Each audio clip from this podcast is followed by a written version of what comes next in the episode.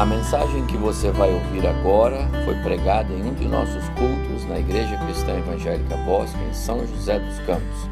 Ouça atentamente e coloque em prática os ensinos bíblicos nela contidos. O coração precisa estar muito bom. E graças a Deus parece que está. Mesmo, né? São tantas emoções. Mandei fazer um banner com uma foto nossa escrita assim: 40 anos de emoções tem sido uh, viver uma aventura no casamento e no ministério. E nós louvamos a Deus por tudo isso. Mas é com alegria mesmo que estamos aqui, com muita gratidão a Deus e a esta igreja. Expressei a nossa gratidão pela fidelidade, pelo amor, pelo carinho, pela maneira tão expressiva como essa igreja tem cuidado de nós desde que conversamos pela primeira vez. O pastor Abimael ligou uma vez para o pastor Evaldo e falou: Olha, vem aqui na editora, tem uma pessoa aqui que eu quero que você ouça. E ele, tão bondosa e gentilmente, foi, ouviu-nos, e ali começamos uma história que tem sido tão bonita por culpa dessa igreja. A beleza desse caminhar tem sido produzida por vocês. Muito obrigado mesmo. Lá servimos, sabemos que temos aqui com quem contar. Louvado seja o Senhor. Nós distribuímos na entrada dois folders. Este fala da missão da Pro Sertão, explicando como ela nasceu desde 64 e toda a parte dela saindo os missionários estrangeiros entrando os brasileiros e os detalhes do trabalho. E no final tem aqui todos os dados ah, que os irmãos podem acessar e ter contatos. E como alguns perguntaram, pastor, na, de manhã, nesse folder que é o da ProSertão, tem a conta da ProSertão, se alguém tiver interesse de investir direto na missão, já estão aí, conta, todas as informações. Este outro é um relatório que Beth e eu fazemos de vez em quando, ah, reunimos as ações e atividades de alguns meses, é um resumo. Ah, e temos aí algumas informações para os irmãos acompanharem o que a gente tem feito nos últimos dias. E esse também no verso tem conta bancária, nossos contatos todos, telefone.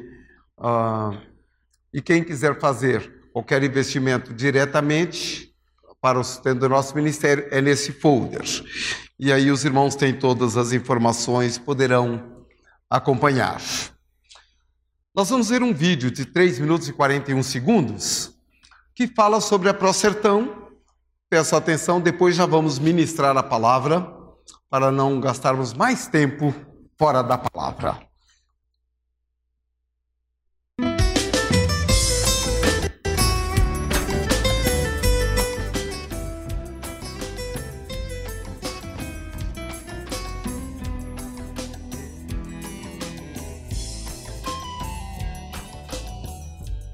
O Nordeste é a segunda maior região do Brasil, com uma população de 53 milhões de habitantes distribuídos em nove estados, e uma grande população jovem, de aproximadamente 20 milhões de pessoas entre 0 e 19 anos de idade. De toda a população nordestina, 27% mora na zona rural. São 14 milhões de sertanejos. Rico em cultura, história e tradição, o povo sertanejo enfrenta dificuldades climáticas, econômicas e geográficas no seu cotidiano. Trata-se de um povo não alcançado que necessita ser transformado pelo Evangelho. O sertão nordestino possui algumas características. Menos de 1% conhece Jesus, com mais de 22% da população formada por analfabetos, além de 5 milhões de crianças e adolescentes e o pior IDH do país. Hoje, existem entre 6 e 10 mil povoados sem igrejas evangélicas. É nesse contexto que nasce a Procertão, uma missão interdenominacional formada por pastores, missionários e líderes que possuem a visão de tornar o sertão repleto de comunidades cristãs maduras, que vivam valores bíblicos e que sirvam ao homem de forma integral. Nossas ações são baseadas em um tripé: mobilizar, capacitar e incentivar. Queremos mobilizar igrejas evangélicas de todo o Brasil em prol do sertão nordestino. Fazemos isso através de nossas publicações, informativos, além da realização de congressos, palestras e visitações a igrejas. Buscamos parcerias com igrejas, denominações e organizações cristãs que desejam desenvolver ou apoiar projetos no sertão. Queremos capacitar os líderes, pastores e missionários das igrejas no sertão. Realizamos isso através de cursos, congressos e treinamentos para líderes. A base da capacitação é o CMM, Curso de Missões e Ministérios, um curso modular que visa preparar os líderes sertanejos para o ministério e serviço missional no Reino de Deus. Queremos incentivar o sertanejo a criar estratégias sustentáveis de melhoria de vida. Visando o desenvolvimento social e moral de crianças e adolescentes, realizamos projetos na área da educação complementar em comunidades carentes do sertão e outros projetos sociais através de técnicas de agricultura que fazem uso de compostagem para o enriquecimento do solo, sem a realização de queimadas e uso de agrotóxicos, possibilitamos uma estratégia alternativa para o desenvolvimento da agricultura do setor nordestino, possibilitando assim ao sertanejo plantar de maneira sustentável, ecológica e melhorar a fonte de renda familiar. E é mobilizando igrejas, capacitando líderes e incentivando estratégias sustentáveis que cremos que alcançaremos o objetivo de ver multiplicar comunidades evangélicas na zona rural do setor nordestino. Uma igreja que vive valores bíblicos e glorifica ao nome do Senhor. Transforme sua história, faz ele feliz. Muito bem. Nós vamos abrir a palavra em 1 Coríntios, capítulo 9. 1 Coríntios, capítulo 9.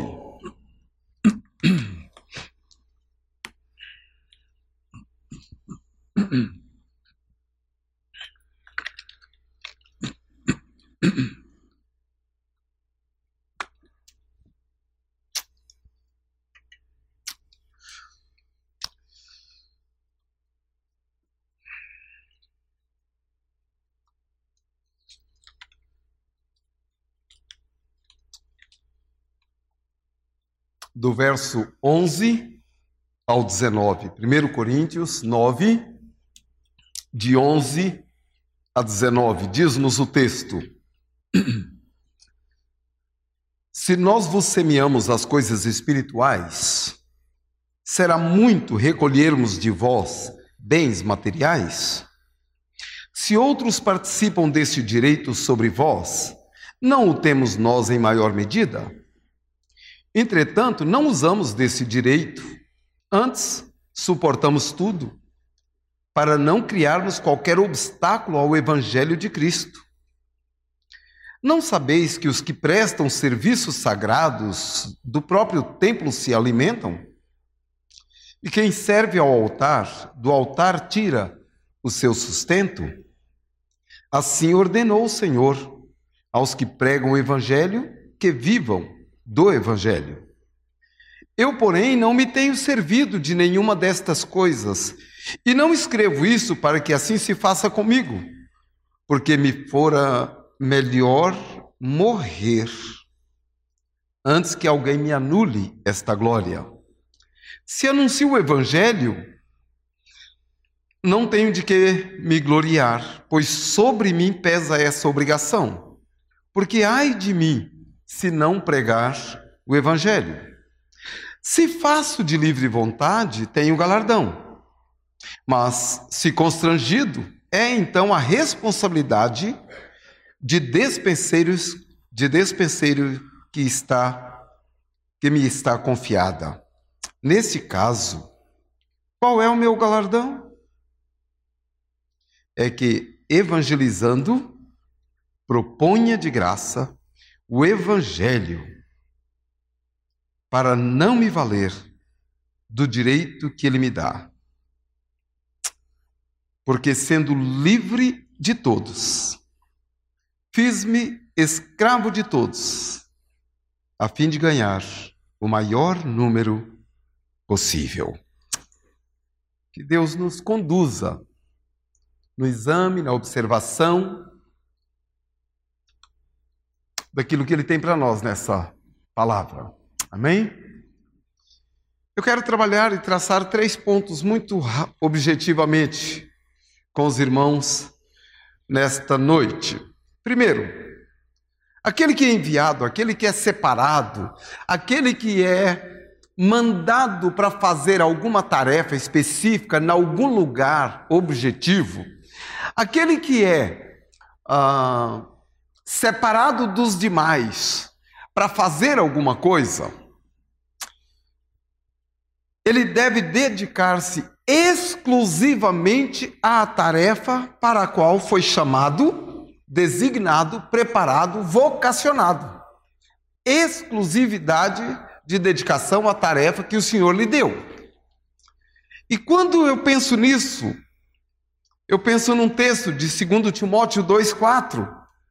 Podem acompanhar abrindo, por gentileza, 2 Timóteo 2,4.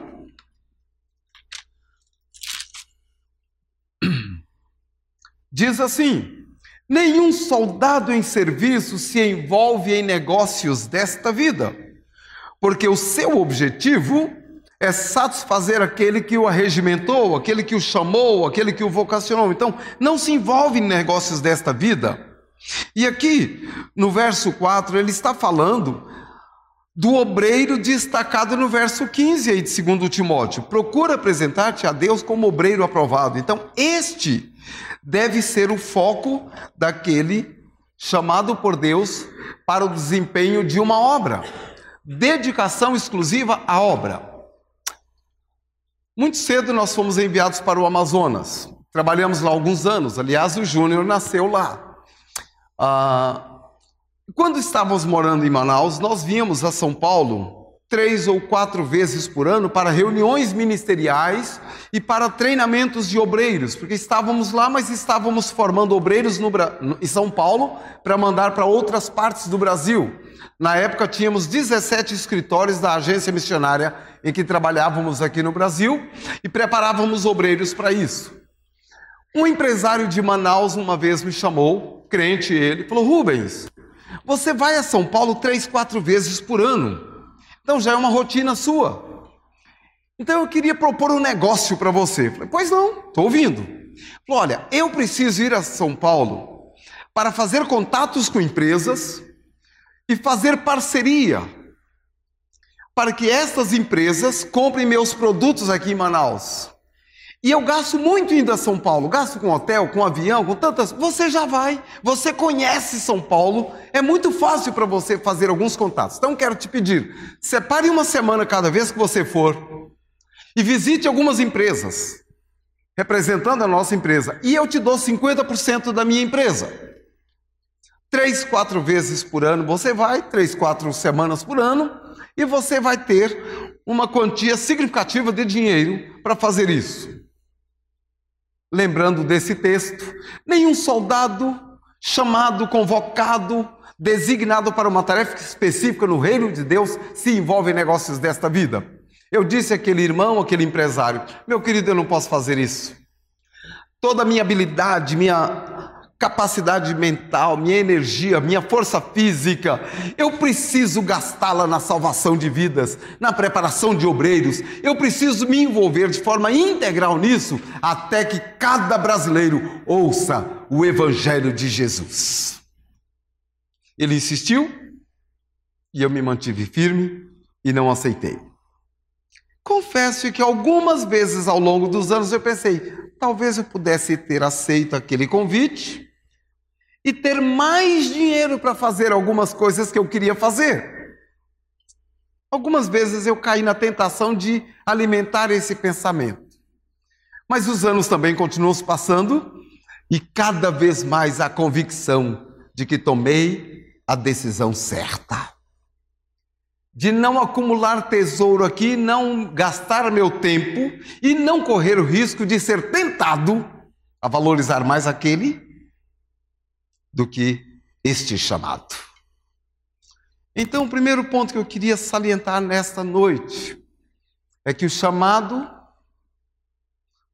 para uma obra deve dedicar-se exclusivamente a ela. E claro, estou aqui ah, com foco exclusivo na minha pessoa, no meu ministério, e sei que isso não é tão abrangente para alguém aqui pensar que ninguém envolvido no ministério deva ter outra profissão. Não, nada disso. Há uma salvaguarda aqui que há espaço para outros chamados específicos de Deus na vida das pessoas. E Deus tem usado muitas pessoas. Uma igreja que eu pastoreei no Paraná, mais de 50% da igreja eram filhos na fé de um médico que após a consulta dos seus pacientes, ele pedia ao seu paciente, à sua paciente, por ser ele ginecologista, obstetra, ele pedia, a senhora pode me dar mais cinco minutos do seu tempo? Esquisito, né? O médico pedir isso. Claro que a paciente, pois não, doutor. O que, que é? Ele falou é que eu quero lhe falar agora de uma coisa que faz todo sentido na minha vida. E aí ele compartilhava do amor de Jesus. E as pessoas iam aceitando Jesus, ele marcava os estudos bíblicos e ele estudava a Bíblia. Mais da metade daquela igreja eram filhos na fé daquele homem. Então, um bom médico e um bom missionário ao mesmo tempo.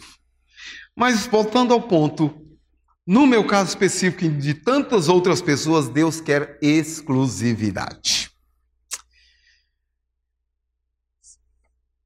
Uma outra situação. Os que ficam aqui, você que não recebeu um chamado como Beth e eu recebemos, e que desde 25 de junho de 77 estamos cumprindo com o chamado que Deus nos deu. Você que não recebeu uma incumbência tão clara, objetiva e específica, e ficou aqui e tem espaço para desenvolver aquilo que você quer ser como profissional, como pessoa.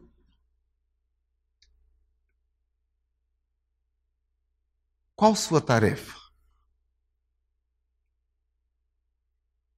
É trabalhar e ser o melhor na robótica, na informática, no banco, nos negócios, no comércio, em todas as áreas.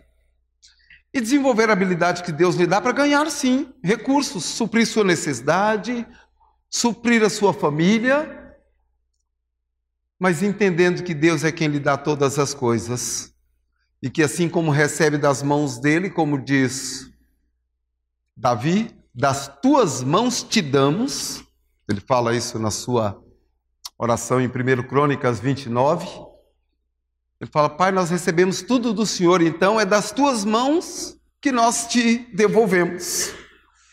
E aí você vai de maneira obediente, voluntária, amorosa, comprometida, devolver ao reino de Deus em valores, para que a obra dele continue,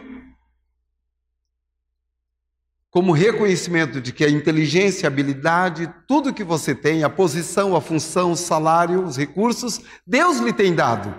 E como reconhecimento disso, você volta a Deus e dedica na igreja, na casa do Senhor. E aí a igreja, habilmente preparada, vai aplicar isso na execução da obra do Senhor, no sustento e na expansão da obra missionária. Agora, por que os que ficam devem sustentar os que vão? Coloquei aqui alguns itens para nossa reflexão, nossa observação. Primeiro, estes que vão abrem mão do direito às comodidades, abrem mão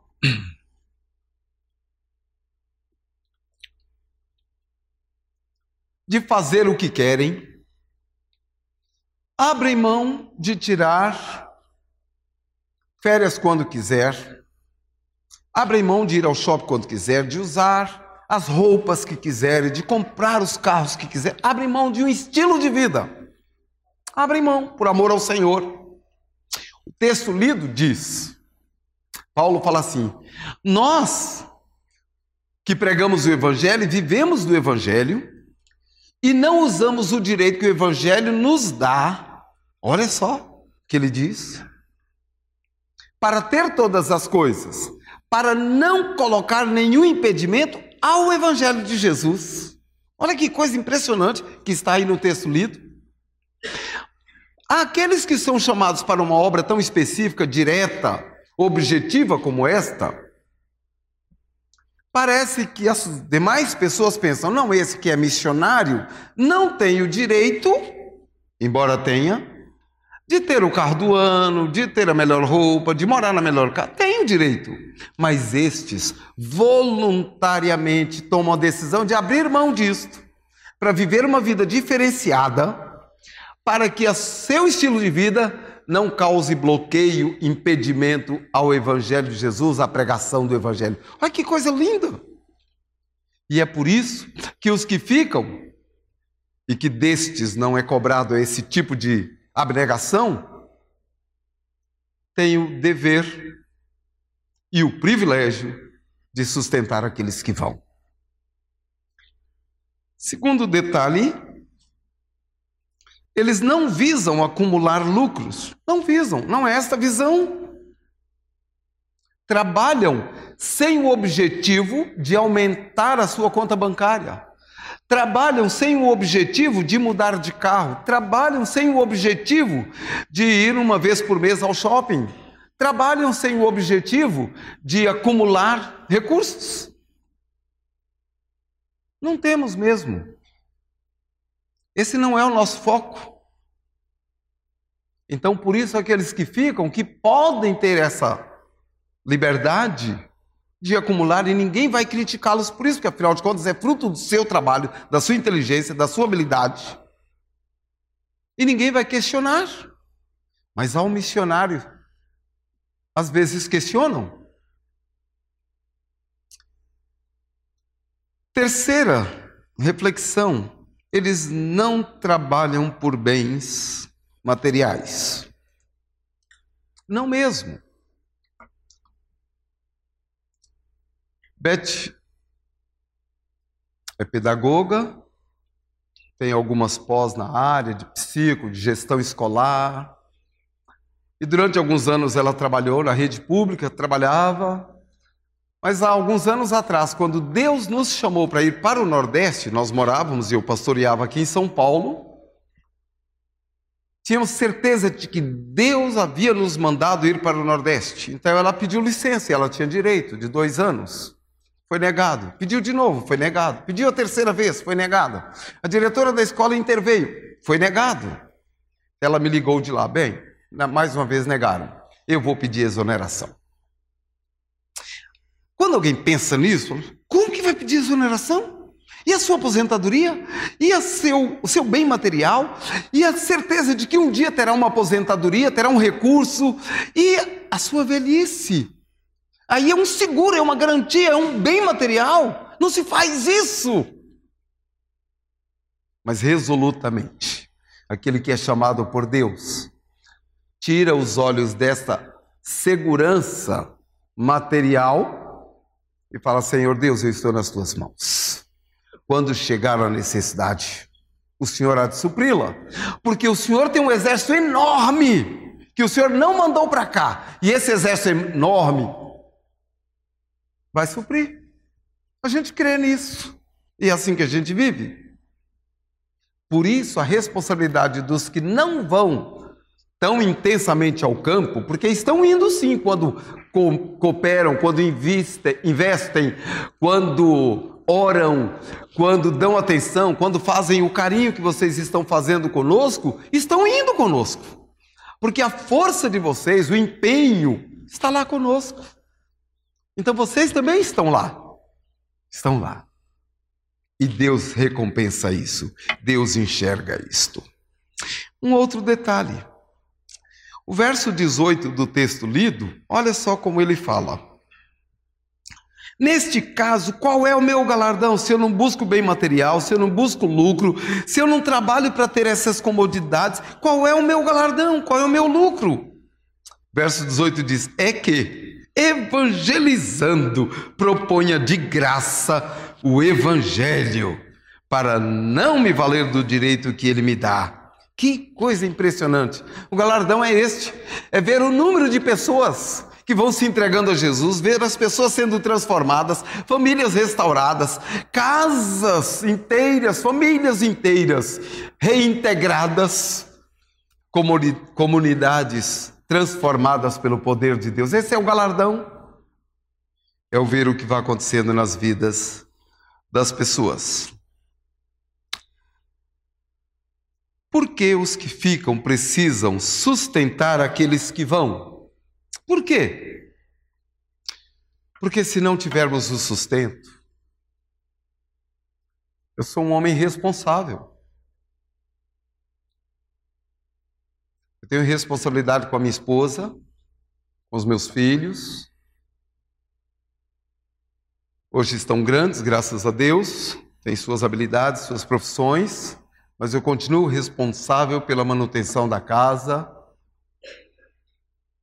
e por todas as necessidades do lar e da minha esposa, diretamente. Então, se eventualmente houver um bloqueio, uma dificuldade e o recurso não chegar, eu não vou ficar de braços cruzados, eu vou trabalhar.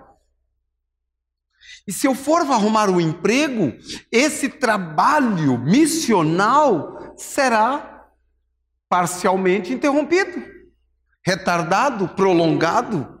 Ou seja, há um prejuízo na obra quando o missionário não recebe o necessário para a sua manutenção. Isso já me aconteceu. Há uns anos atrás, aqui em São Paulo, eu fui convidado a pregar numa igreja em Ribeirão Pires, fui pregar lá. E quando eu estava pregando, Deus, Deus sempre faz essas coisas comigo, Ele apronta umas boas comigo. Ele me disse: Você vem para esta igreja, você virá pastoreá-la. Eu, ok. Voltei ao pastor, da igreja que havia aberto e organizado aquela pequena igreja.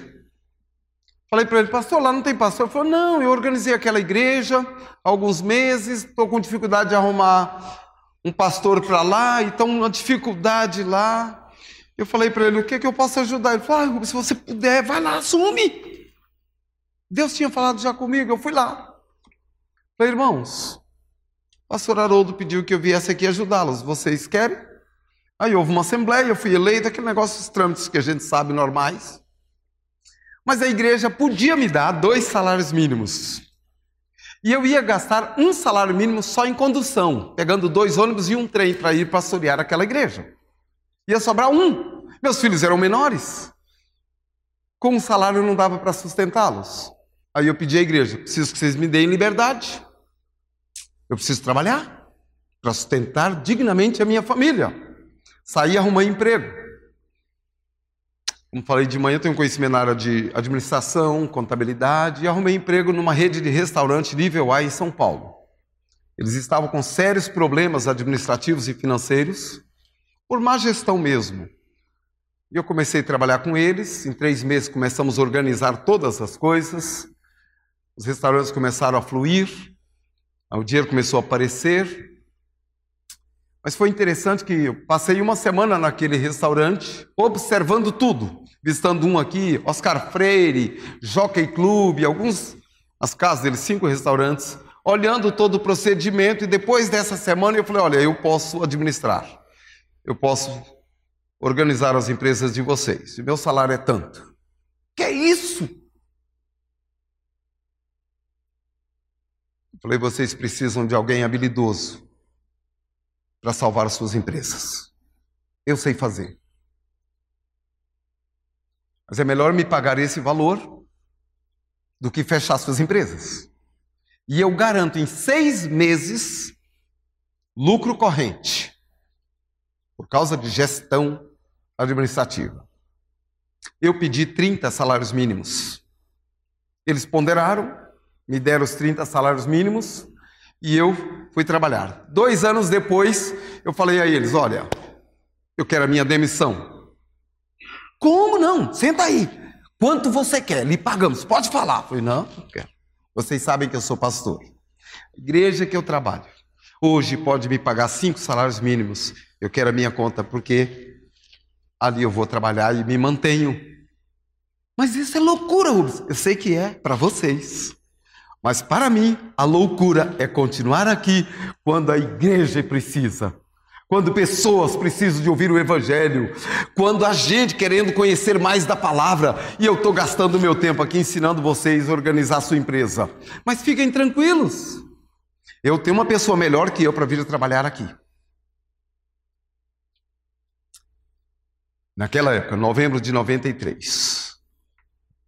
Vim aqui a São José, peguei meu irmão que estava desempregado na época, e eu levei lá no dia seguinte, apresentei, eles gostaram, e desde aquela época ele está trabalhando lá. Não sei se ganha os 30 salários mínimos que eu ganhava ou se ganha mais, não sei. Mas o fato é que ele continua lá, e quando de vez em quando eu passo lá, os patrões vêm, Rubens, aliás, eles me chamam de seu Rubens. O fato é esse. Naqueles dois anos eu trabalhei, supri minha família, comprei um carro melhor, uma série de coisas. Compramos outras roupas, né? Minha esposa fez um enxoval de cama, mesa, banho. Isso é diferente, porque tinha um recurso diferenciado. Mas assim que foi possível, deixamos isto para nos dedicar exclusivamente ao chamado de Deus para as nossas vidas. É por isso. Eu poderia sim continuar lá. Talvez estivesse lá até hoje, como meu irmão está. Mas não seriam 30 salários mínimos que iriam encher meu coração. Mas sim ver uma pessoa entregando sua vida a Jesus ver um homem dominado pelo álcool se erguendo e sendo salvo. Vendo um drogado sendo transformado pelo Senhor. Vendo uma pessoa condenada ao inferno sendo salva e tendo convicção da sua salvação. Uma pessoa triste e cheia de depressões da sua própria vida, desanimado com a própria vida, ter alegria de viver porque Jesus mudou a sua vida. Isso faz a diferença. Então é por isso que a gente precisa. Vou terminar. Terceira anotação, anotação que eu fiz. Se o enviado vai fazer a obra, dedica-se a ela. Os que ficam garantem o seu sustento, a sua provisão. Saiba você que fica, que Deus recompensa a sua atitude. Deus olha o que você está fazendo e ele recompensa. Separei dois versículos. O primeiro está em 2 Coríntios 9, 2 Coríntios 9, verso 10. 2 Coríntios 9, verso 10 diz: Ora, aquele que dá semente ao que semeia, e pão para alimento, olha que coisa interessante. Não basta mandar folheto para eu distribuir, tem que me dar arroz e feijão também. Olha que coisa interessante. Está escrito. Ora, aquele que dá semente ao que semeia e pão para alimento, também suprirá e aumentará a vossa sementeira e multiplicará os frutos da, da vossa justiça. 11. Enriquecendo-vos em tudo, para toda generosidade, ao qual faz que, por nosso intermédio, sejam tributadas graças a Deus. O outro versículo é Mateus capítulo 6. Mateus 6, de 19 a 21. Mateus 6, de 19 a 21. Não acumuleis para vós outros tesouros sobre a terra.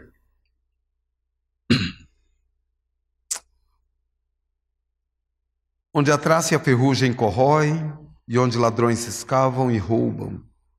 Ajuntai para vós outros tesouros no céu, onde traça nem ferrugem corroem, e onde ladrões não escavam, nem roubam, porque onde está o teu tesouro, aí, aí também estará o teu coração. Quando o verso 19 diz: Não acumule tesouros na terra, não está falando para você não ser habilidoso e ajuntar recursos e ser uma pessoa precavida, uma pessoa habilidosa, que aliás a Bíblia vai nos dizer, Paulo fala sobre isso, não devem os filhos entesourar para os pais, mas os pais devem tesourar para os filhos. Então os pais devem providenciar recursos para os filhos e essas coisas assim. A Bíblia não proíbe ninguém de ter recursos, de jeito nenhum. O problema aqui é Quando eu me apego tanto ao recurso, que é meu, e eu não invisto na obra, e eu impeço o andamento, o desenvolvimento da obra por causa do meu amor ao dinheiro. Então não há problema em ter, o problema é achar que o que Deus lhe permitiu ter é só teu e Deus não tem mais nada a ver com isso. É nesse sentido que Jesus está falando: não acumule tesouros, porque você corre o risco de ser roubado. Ajunte sim, tenha, mas tenha generosidade, tenha compromisso com o reino de Deus, invista no reino, porque há sim a responsabilidade e há também o alto privilégio de garantir que a obra missionária segue avante, porque Deus lhe dotou de habilidades e talentos, de dons, recursos, posições e meios para obter recursos. E por causa do teu amor para com Deus, da tua fidelidade, você investe e a obra missionária cresce, se desenvolve, se fortalece e Deus é glorificado. Amém, queridos? Que Deus aplique essa palavra na minha vida, na sua vida, em nossos corações. Pastor?